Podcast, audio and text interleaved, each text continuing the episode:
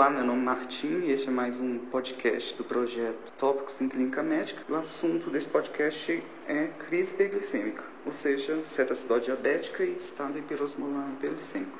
Primeiramente, é importante destacar que os sintomas dessas duas patologias é bem inespecífico na maioria das vezes, pacientes vão se apresentar com náusea, vômito e sinais de desidratação. O sinal mais importante vai ser a glicemia capilar. Logo, sempre obter esse dado nos pacientes da urgência. Atentar que aquela cetoacidose que ocorre em glicemias em torno de 250 a 300.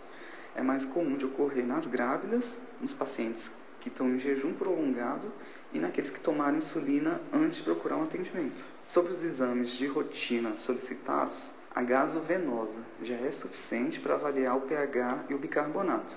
Não é necessário ficar solicitando a gaso arterial para avaliar esses parâmetros. Lembrar de sempre calcular a osmolaridade, principalmente no estado hiperosmolar, porque vai um dado que serve tanto para diagnóstico quanto para monitoramento sendo que o sódio que vamos utilizar na fórmula é o sódio medido, não sódio corrigido.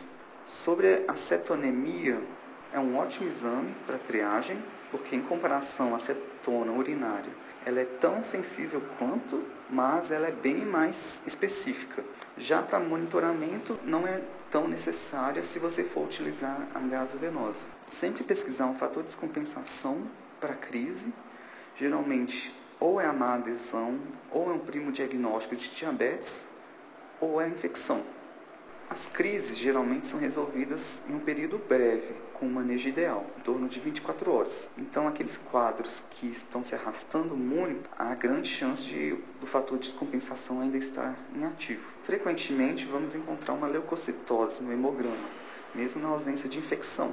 Então, somente valores elevados, como global acima de 25 mil ou mais de 10% de bastão que vão levantar um grau de suspeição para infecção. Sobre tratamento, ele vai envolver basicamente repor volume, repor íon e insulinoterapia.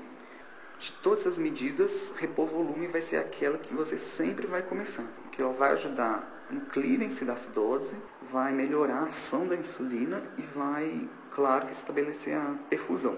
Lembrando que o déficit de volemia é considerável, em torno de 6 a 7 litros na CAD e valores maiores ainda no estado hiperosmolar.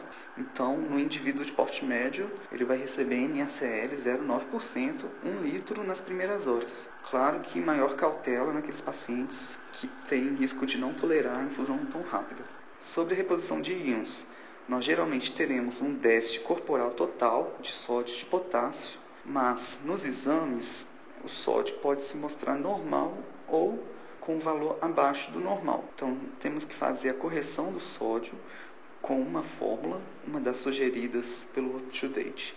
É aumentar 2 mEq de sódio para cada 100 mg de glicose acima de 100. Fazendo essa fórmula, se o sódio tiver normal ou alto, vamos manter a manutenção com NaCl 0,45.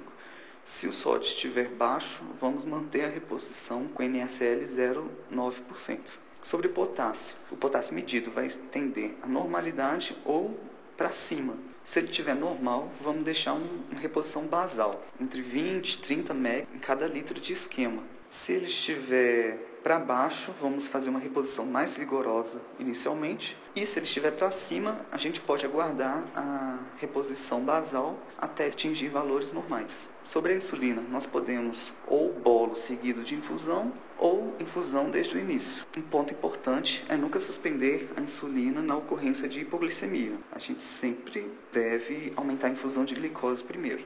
Um assunto polêmico é o bicarbonato. Na CAD com pH maior que 6,9, não devemos utilizá-lo, pois existe bastante evidência sobre potencial de dano e ausência de benefício. E na CAD com pH abaixo de 6,9, considerar o uso. E por fim, relembrando os critérios de melhora da crise, a gente deve ter a resolução laboratorial da cetoacidose ou da hiperosmolaridade, devemos ter feito a correção dos déficits de volume de íons e o paciente já deve estar em uso da insulina subcutânea. Lembrando que só vamos suspender a insulina venosa para iniciar a subcutânea a partir do momento que o paciente estiver comendo, uma hora depois que ele tiver ingerido a primeira refeição.